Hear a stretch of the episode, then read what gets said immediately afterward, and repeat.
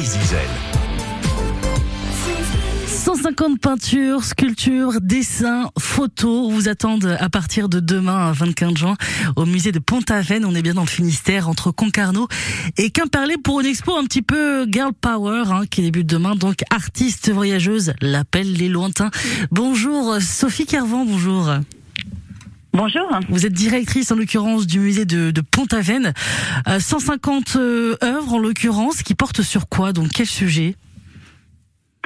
Eh bien, on a voulu mettre en valeur ces artistes femmes qui, à la fin du, du 19e siècle, ont pu bénéficier d'un nouveau contexte, hein, celui des premiers mouvements féministes, ont pu bénéficier d'une formation qui, jusque-là, leur était euh, interdite, et qui ont aussi bénéficié eh bien de bourses et de prix euh, coloniaux, parce que la Troisième République, c'est aussi l'expansion euh, finalement coloniale de, de, la France, et ça nous permet bah, finalement de d'interroger, de nous interroger sur sur notre rapport à ce passé. Donc là, en l'occurrence, une trentaine d'artistes euh, et de photographes.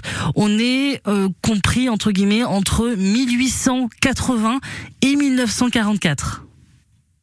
C'est ça. Donc Ouais. beaucoup d'artistes qui, pour la plupart d'entre elles, étaient un peu oubliés, euh, stockés dans les réserves de, de certains de certains musées et qui ont vraiment été exhumés pour euh, pour notre exposition et euh, autour desquels on a fait beaucoup de, de recherches. Ouais, comment ça s'est passé justement cette euh, cette recherche? Je vois sur votre site une magnifique euh, huile sur toile de Virginie de Montbreton qui s'appelle Ismaël. Elle est juste magnifique hein, cette œuvre. Ah ouais. Elle date, euh, Ouais, elle date de bon choix, 1895. bon choix. ouais. En plus, c'est la fille de Jules Breton, qui est un, un peintre renommé qui a beaucoup peint la Bretagne, notamment à Pardon de Kergoat, qui est conservé à, à, à Quimper. Et Virginie de Montbreton, eh bien, elle, elle est partie euh, en Algérie, euh, notamment à Biskra, qu'on appelait euh, la Pont-Aven du désert, euh, qui comprenait déjà beaucoup de complexes hôteliers pour accueillir la, la nouvelle bourgeoisie en touriste et aussi les artistes. Et euh, elle est revenue avec pas mal de lumière dans, dans la tête et elle a fait ce très beau tableau Ismaël, donc qui est une, un tableau biblique hein, qui raconte euh, comment Abraham a, a chassé sa femme Agar qui s'est retrouvée dans le désert tout seul et qui donne à boire à son petit garçon Mm. Ismaël. Mais ce qui est intéressant, c'est que les modèles qui sont qui sont dépeints ne sont pas du tout algériens, ils sont de la côte d'Opale, donc ils sont très français. Donc euh, ces artistes euh, femmes, elles viennent euh, de- des quatre coins du monde ou plutôt du monde francophone? Alors nos artistes, elles sont plutôt françaises. On a une artiste Ouais. belge qui s'appelle Jeanne Percap.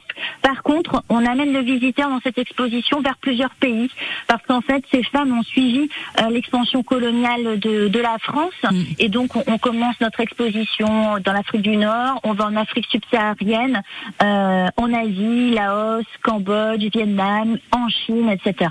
Bon, c'est juste magnifique. Allez sur le site hein, musépontaven.fr pour vous donner envie ou carrément en vrai, c'est encore mieux à partir de demain, samedi 24 juin et vous avez jusqu'au 5 novembre tout l'été pour en profiter.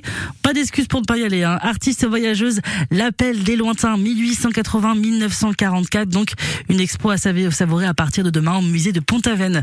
À bientôt. Merci beaucoup avec nous la directrice du musée Sophie Carvan. À bientôt.